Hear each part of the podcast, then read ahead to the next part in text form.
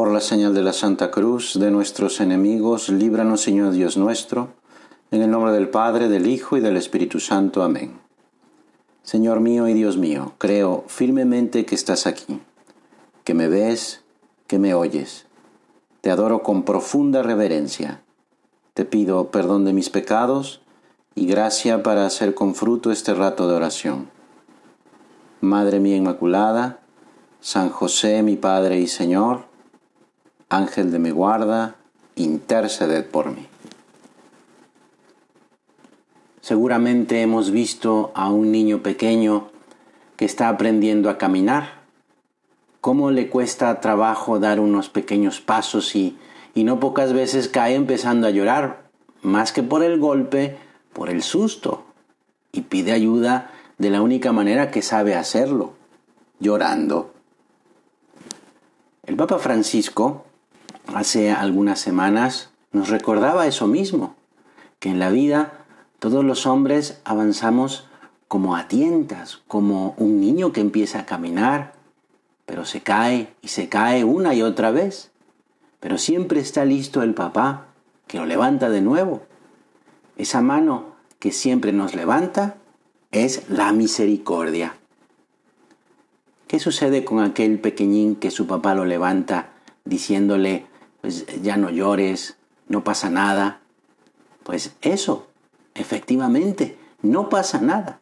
Aquel deja de llorar y de hacer pucheros, pues se siente salvado, rescatado, seguro, seguro para continuar en esa aventura maravillosa de aprender a caminar. Eso hace la misericordia de Dios. Dios no quiere que pensemos continuamente en nuestras caídas sino que lo miremos a Él, que en nuestras caídas nos ve a sus hijos con un amor lleno de misericordia y nos levanta. Por otra parte, María, al ser madre de aquel que es la misericordia, Jesús, pues también es madre de misericordia.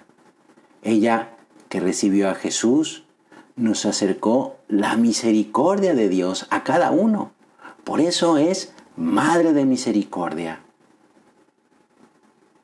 Por eso podemos decirle aquella hermosísima oración a nuestra Madre, aquella oración de la salve, para que nunca se canse de volver a nosotros esos sus ojos misericordiosos y nos haga dignos de contemplar el rostro de la misericordia, el rostro de su Hijo Jesús a ella, a la Virgen, que es vida, dulzura y esperanza nuestra, le pedimos como quienes somos, hijos pequeños, necesitados de ayuda.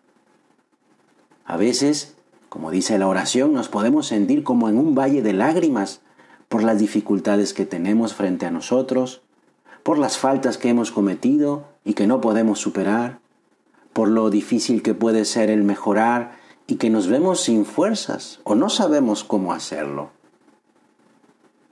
San José María, que hace 50 años vino a rezar a la Virgen de Guadalupe, estuvo durante nueve días pidiéndole a la Virgen por la Iglesia, por el Papa, por todo el mundo.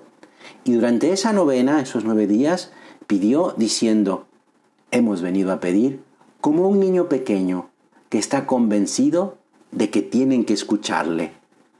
Así pedía, con insistencia, con confianza.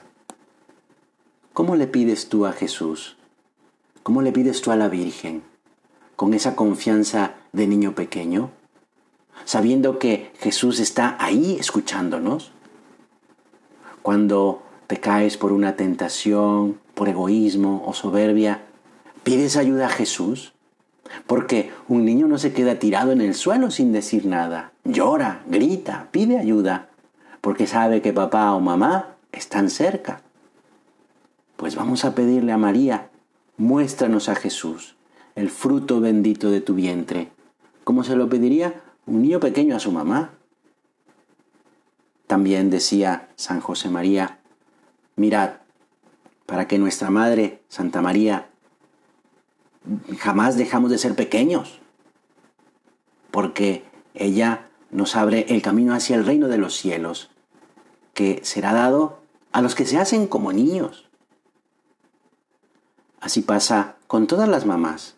Por encima de todo, ¿qué desean de sus hijos que son carne de su carne y sangre de su sangre? Pues su mayor ilusión es tenerlos cerca.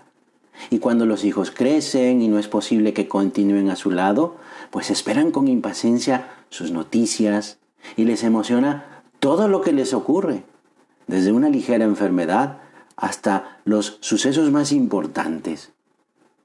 Por eso es que a María le gusta que la tratemos, que estemos cerca de ella.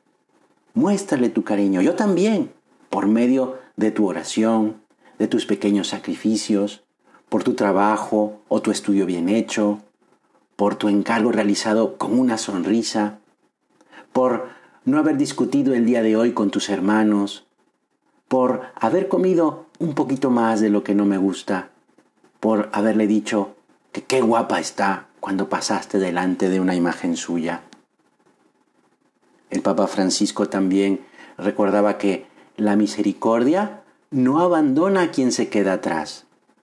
Sin embargo, en el mundo se está como insinuando ese peligro de pensar en esa lenta y dura recuperación de esta pandemia, pero olvidando a los que se quedan atrás, con el riesgo, dice el Papa, de que nos azote otro virus, el virus del egoísmo de la indiferencia, el que hace que pensemos que la vida mejorará si nos va bien a cada uno de nosotros, descartando a los demás, a los pobres, a los que no tienen nada.